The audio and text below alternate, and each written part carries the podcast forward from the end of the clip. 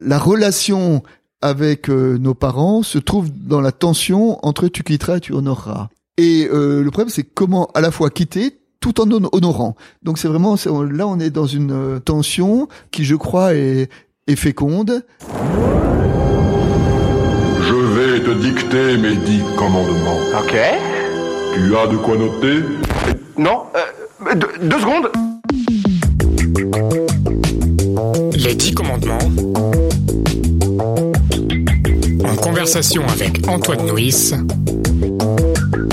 Un podcast de Regard Protestant. Rock'n'roll? Rock'n'roll. Allez, c'est parti. Bonjour à toutes et à tous. Bienvenue dans Les Dix Commandements, un podcast en conversation avec le théologien Antoine Nuis. Bonjour Antoine. Bonjour Jérémy. Comment vas-tu? Eh ben très bien, surtout lorsque nous avons l'occasion comme ça de, de, de converser sur l'importance de ces dix paroles. C'est pas mal, hein euh, Donc aujourd'hui, de quelles paroles allons-nous parler, Antoine?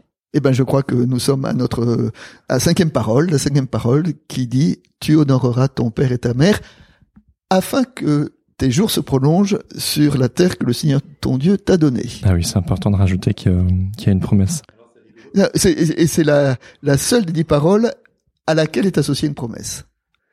Et d'ailleurs, c'est marrant parce qu'on peut se demander, on aura le temps d'y revenir, mais on peut se demander en quoi le fait de respecter nos parents ou d'honorer nos parents prolonge nos jours. Bonne question. Toi, euh, comment ça s'est vu dans ta vie, le fait d'honorer tes parents? Ju- Justement, en disant ça, là, tu, tu touches un point un peu sensible parce qu'il s'avère que j'ai euh, bon, j'ai des parents qui sont très âgés, qui disparaissent les uns après les autres, et notamment j'ai perdu mon beau-père il y a quelques semaines, et ces derniers temps, il était, euh, il était très dépendant, et donc euh, il y avait des gardes de nuit qui venaient régulièrement, enfin toutes les nuits pour prendre soin de lui, Hmm. et il s'avère que, en tout cas à Paris, toutes ces gardes de nuit étaient d'origine africaine. Et il y avait une jeune femme avec laquelle, euh, voilà, avec laquelle j'ai sympathisé, avec laquelle je discutais pas mal, et elle me disait, je la sentais euh, assez astucieuse et assez fine. Et euh, quand je disais, mais euh, pour vous, euh, ça a quel sens de faire ce métier euh, Elle me disait, elle m'a presque sous le mode de la confession, elle me disait, euh, j'étais en France quand mes parents, quand mes parents sont morts, et, et j'ai pas pu m'occuper d'eux. Et elle me dit, et dans, dans ma culture africaine, quand on s'occupe des vieillards, on touche la bénédiction. Mais moi, j'ai pas pu m'occuper de mes parents, alors je m'occupe des parents des autres. Elle me disait pour toucher la bénédiction avec un sourire. Je veux dire, il, y avait, sûr. il y avait une part d'humour là-dedans, mais pour elle, euh, c'était vraiment, il y avait vraiment une dimension presque de, de vocation parce qu'elle disait. Euh, alors elle disait moi je- voilà parce que je crois qu'il y a une bénédiction à s'occuper des euh, des anciens. Alors euh, une bénédiction individuelle euh, peut-être même probablement parce que les anciens même quand ils sont entre guillemets dégradés euh, ont probablement encore beaucoup à nous à nous à nous apprendre mais aussi parce que pour une société parce que je crois que euh, une société peut aussi se juger à la façon dont elle traite euh, les anciens.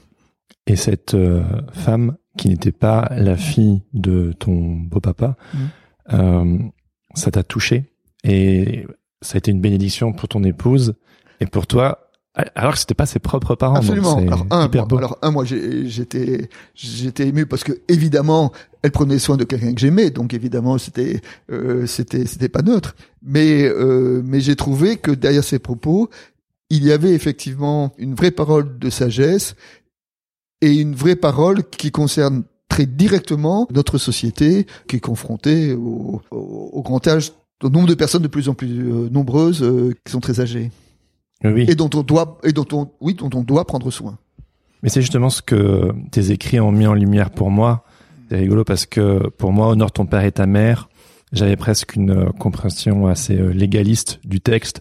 Peut-être aussi parce qu'on a peut-être utilisé par le passé euh, dans mon histoire un peu ce, ce des gens à l'église dans lesquels j'ai grandi ou qui, qui brandissent un peu ce, ce, ce commandement comme une excuse en mode bah, tu réfléchis pas, tu obéis, point barre à la ligne, tu remets pas en question, tu honores ton père et ta mère. Et en plus, il y a une promesse, d'accord? Donc euh, que, en fait, en lisant tes textes, j'ai trouvé que c'était vachement plus euh, libérateur justement le fait d'honorer le temps qui passe, euh, d'honorer euh, les saisons, d'honorer le fait de prendre son temps et même, c'est peut-être un peu étrange, mais j'ai 34 ans, euh, je commence déjà petit à petit euh, à droite à gauche à me sentir dépassé alors que j'ai que 34 ans et de, de me dire, de me réconcilier avec le fait que c'est peut-être ok au final et qu'il y a aussi une place euh, pour tout le monde. Il y a une place pour être dépassé et du coup ce, ce, ce commandement honore ton père et ta mère, honore les anciens, honore les personnes qui sont venues avant toi. C'est quelque chose d'hyper réconfortant. Absolument, et c'est d'abord euh, prendre conscience qu'on est euh, qu'on appartient à une histoire, hein, qu'on est précédé par d'autres, qu'on appartient à qu'on appartient à un héritage. La notion d'héritage est, est assez importante, enfin est assez intéressante parce que c'est aussi une notion euh, biblique. Vous êtes héritier de Dieu, co-héritier du Christ, enfin c'est et en disant finalement c'est quoi un héritage? Un héritage, c'est quelque chose qu'on reçoit sans aucune autre raison que d'avoir pris la peine de naître. Oui, on n'a rien demandé. On n'a rien demandé. Je veux dire, on, on, le reçoit de façon totalement gratuite. Donc, en cela, l'héritage peut être une image de la grâce. C'est quelque chose qu'on reçoit sans aucun mérite de, de notre part. Alors, l'héritage, bon, ce qu'on reçoit quand nos parents décèdent, mais avant cela... Oui, euh, l'héritage familial, l'ADN... Euh... Exactement, il y a un ADN, et que quand on arrive, un enfant qui naît, en général, euh, il hérite euh, d'un visage, d'un nom, d'une famille, d'une mère plutôt un père, c'est plutôt préférable, enfin d'une langue. La langue est très importante parce que la travaux de la linguistique disent que la langue induit une façon de penser. Je veux dire, on pense pas de la même façon en français, en arabe et en, et en chinois. Et tout ça, ça relève de notre de notre héritage. Alors, en sachant que honorer, étymologiquement, euh, le verbe honorer, ça veut dire donner du poids. Mmh. Donner du poids.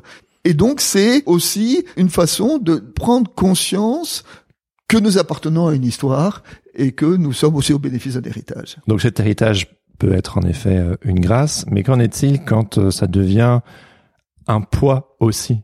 C'est l'héritage peut devenir, euh, il peut être compliqué. Un, on n'a rien demandé, et puis après, on se retrouve parfois les mains pleines de de nœuds, de problèmes. Du coup, là, je pense que le commandement à honorer son père et sa mère, quand l'héritage n'est pas forcément joli joli, c'est là où ça commence à créer la crispation. euh. Alors, le, dans la Bible, le commandement qui dit tu honoreras ton père et ta mère peut se mettre en tension avec le commandement qui dit aussi tu quitteras ton père et ta mère, qui est un commandement qui est au tout commencement. Hein. Mhm. Je veux dire, dans, dans le deuxième chapitre de la Genèse, c'est presque la, la première chose que Dieu dit à l'humain une fois que le couple homme-femme a été créé, c'est l'homme quittera son père et sa mère. Euh, L'homme quittera son père et sa mère et s'attachera à sa femme. Et donc, la, la relation avec euh, nos parents se trouve dans la tension entre tu quitteras et tu honoreras. Quitter, qu'est-ce que ça veut dire? Ça veut dire aussi que on n'est pas obligé de mettre nos pieds dans les pantoufles de nos parents et nous avons aussi notre propre histoire à, à, À construire, à, à tracer, notre propre liberté à mettre en route. Et euh, le problème, c'est comment à la fois quitter tout en hon- honorant. Donc c'est vraiment là on est dans une euh, tension qui je crois est, est féconde En quoi elle est, en quoi elle est féconde? Parce que la plupart du temps, l'attention, on a envie de l'éviter. Mais on sait très bien que c'est dans la tension que se crée la transformation. Tu dis que c'est fécond. En quoi c'est fécond? Bon, d'abord c'est fécond parce que ça nous oblige à la réflexion. C'est pas tout blanc ou tout noir. Hein. Oui. C'est de dire où est-ce que je dois quitter, où est-ce que je dois honorer?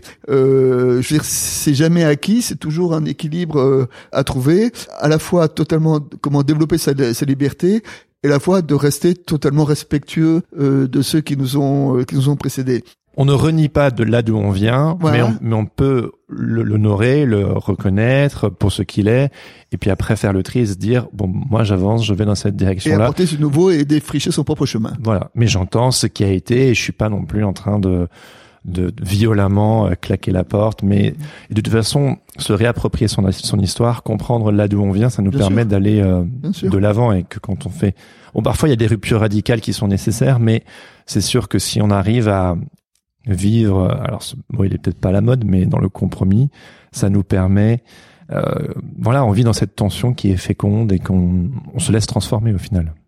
Je le crois très fortement et je crois que c'est derrière, voilà, c'est ce qu'il y a derrière cette parole. Et puis, alors, euh, dans tout ce que nous avons dit, honorer ceux qui nous ont précédés, il y a quelque chose aussi qui est de l'ordre du spirituel et qui est de l'ordre presque du divin de la relation à Dieu. Hein. Et que peut-être que justement que dans la relation à Dieu, il est important de prendre conscience aussi que euh, nous appartenons à une à une histoire. Je veux dire, on n'est pas euh, seul au monde, moi tout seul, personne à droite, personne à gauche, personne avant, personne après, moi, moi, moi, mais que voilà, que on est on est aussi placé dans un dans un réseau, dans un réseau de relations, dans un et que en prendre conscience, c'est aussi une démarche, enfin c'est aussi une, j'allais dire une œuvre spirituelle. En fait, honorer euh, son père et sa mère ou honorer ses pères et ses mères, c'est euh, honorer l'histoire qui nous précède, ce que tu, nous disais. Dans des moments un petit peu euh, compliqués, on sait qu'on peut s'ancrer là-dedans et aussi faire du nouveau avec de l'ancien et, et par moments, il y a des points de rupture qui sont nécessaires pour pour avancer. L'histoire continue de s'écrire, mais mais toujours en dialogue. Toujours en dialogue. Et euh, dans le dans la ronde précédente, on a parlé du, du sabbat, hein, et on dit le sabbat, c'est un moment où on est capable de s'arrêter, de se retourner et de regarder le chemin parcouru. Et ben peut-être que honorer son père et sa mère, c'est peut-être justement honorer euh, ce qui nous a euh, euh, précédé, prendre conscience que nous sommes au bénéfice euh, de ceux qui nous ont qui nous ont précédés et être capable de rendre grâce pour cela et être capable pour voilà parce que nous nous inscrivons dans dans une chaîne, dans une chaîne de transmission qui nous précède et qui se poursuivra après nous. Et je dirais que donc il y a aussi un devoir des parents, hein, et que l'homme quittera son père et sa mère. C'est une parole qui s'adresse à l'enfant, mais, c'est aussi une parole qui s'adresse aux parents. Laisse partir tes enfants. Hein et je sais que autrefois, alors aujourd'hui c'est moins vrai, mais autrefois dans les liturgies de mariage, il y avait, bon, souvent euh, ce texte-là, c'est pourquoi l'homme quittera son père et sa mère, et sa femme, ils deviendront une seule chair. Euh, donc euh, souvent, ce, ce verset-là est utilisé dans les, dans les liturgies, mais dans les liturgies de mariage, à un moment, il y a une petite séquence qui s'adressait aux parents en disant maintenant que votre enfant est marié, lâchez-lui les baskets. lâchez-le, voilà, lâchez-lui les baskets. Vous aussi, vous devez travailler pour arriver à avoir une relation autre avec euh, votre votre enfant qui maintenant est un adulte. Donc ne le considérez plus comme votre petit bébé, mais mais considérez-le comme un adulte. Et donc derrière cette cette parole là, il y a aussi une parole qui nous invite à tu père et ta mère, parole adressée aux enfants, mais parole adressée euh, aux parents aussi. Sachez aussi, euh, je dirais, honorer la liberté de vos enfants. C'est de nouveau un appel à l'autonomie au final à l'autonomie, à la liberté et à trouver une juste relation. Et au respect mutuel, ouais. Ouais, pas mal, pas mal. Alors il y a une petite, euh, il y a une partie dans ton livre qui m'a euh, interpellé, c'est le fait que euh, la démarche de foi ne relève pas d'une tradition familiale. Ça peut paraître surprenant, lu comme ça. On n'a pas la foi en héritage, de même qu'on n'est pas libre par héritage que tu pourrais développer. Mais alors, je crois que dans la démarche de foi, il y a euh, dans l'Église, de temps en temps, on dit euh, Dieu a des enfants, il n'a pas des petits enfants. Hein. C'est-à-dire que euh, il souhaite avoir une relation. Enfin, il, attend de nous que nous n'ayons pas la foi parce que nos parents les avaient ou parce qu'on a grandi dans une Église, mais par décision et par et par choix et par libre adhésion et par rencontre très très personnelle. Et je crois même que souvent dans mon dans mon environnement, euh, j'ai remarqué que parfois les enfants avaient besoin à un moment de prendre la distance par rapport à la foi des parents ou par rapport à l'église des parents, et parfois pour y revenir. Et quand ils y reviennent, euh, du coup ils y reviennent par libre décision et ils n'y reviennent pas par tradition ou par euh, et par habitude. Et ça, je trouve ça très très fécond. Alors en disant que que ça veut pas dire qu'il faut pas euh, transmettre euh, à ses à ses enfants, mais euh, le but de la de la transmission, c'est pas de d'imposer ou de donner la foi, parce que la foi ça se donne pas. et puis c'est pas nous qui pouvons donner la foi. La rigueur c'est le Saint Esprit dans la Bible, hein, je veux dire tout ça. Et que nous, ce que nous avons à faire dans notre transmission, et, et j'aime bien, tu sais, dans la dans la parabole, dans la parabole dit habituellement du fils prodigue ou du père euh, très bon. Et, et, le moment clé, c'est le moment où le fils qui est parti avec l'héritage, donc il a quitté. Et puis euh, le jour où il s'est retrouvé un peu en impasse, euh, à garder les cochons, ce qui est vraiment le métier impur par excellence. Et à ce moment-là, le texte nous dit, à ce moment-là, il s'est souvenu que dans la maison de son père, il y avait du pain. Et ben d'une certaine façon, euh, moi, euh, la transmission que j'essaie d'avoir avec mes, mes, mes, enfants, ou que j'ai essayé d'avoir, parce que maintenant ils sont grands, c'était de leur dire, voilà, sachez qu'il y a un endroit où il y a du pain, que, que l'évangile est un pain euh, qui peut vous aider à vivre, Et après, c'est à chacun de faire son chemin, de prendre ou de pas prendre, et d'exercer sa liberté, y compris dans ce domaine-là. Oui, ça me fait penser moi au livre euh, Les Grandissants de Marie Muller-Collard que tu connais aussi, qui personnellement m'a beaucoup touché, où justement euh, la lecture traditionnelle du fils prodigue, c'est vraiment un peu, euh, il est parti, il s'est perdu, et puis après il revient à la maison, il revient un peu, aux bonnes valeurs, il revient à ses sens, alors que Marion en fait une relecture euh, en, en suggérant l'idée que c'est le fait de partir qui nous permet de naître à soi et de vraiment prendre ses propres décisions. Donc on est dans cette liberté, dans cette dans cette conquête en fait quelque part de de liberté. Et je trouve intéressant cette relecture de, de, de cette parabole. Et pour revenir, il faut commencer par être parti. Ou revenir à ses sens ou non non pas pas vu comme ça. Non alors alors c'est alors là parce que je trouve que qu'on n'est pas on peut réussir à la lecture de il faut à tout prix revenir alors qu'en fait on peut juste partir et ce voyage là se mettre en marche comme Abraham qui a quitté son pays c'est ça peut aussi être une belle chose. Oui et le fait de partir c'est l'idée de peut-être de retrouver ce qu'il y a de plus de plus essentiel en nous dans le livre des Galates, euh, à un moment, euh, Paul parle de ça. C'est un des rares moments où il parle un peu de, de son autobiographie, de sa conversion. Et quand il évoque sa conversion, il a dit quand il a cru bon à celui qui m'avait mis à part dès le sein de ma mère de se révéler à moi, alors euh, je n'ai consulté personne, etc. C'est-à-dire que Abraham, le jour où il a fait cette démarche de conversion, il a compris que celui qu'il avait découvert l'avait mis à part dès le sein de sa mère. C'est-à-dire qu'il sentait qu'il il redécouvrait quelque chose qui était au commencement de son histoire, qui était au fondement de son histoire. Mais ça, euh, bah, de temps en temps, on a besoin de prendre de la distance pour justement euh, réentendre cette parole qui est au commencement de, de notre histoire. Oui, il y a cette phrase que j'ai beaucoup aimée, que tu as aussi écrit.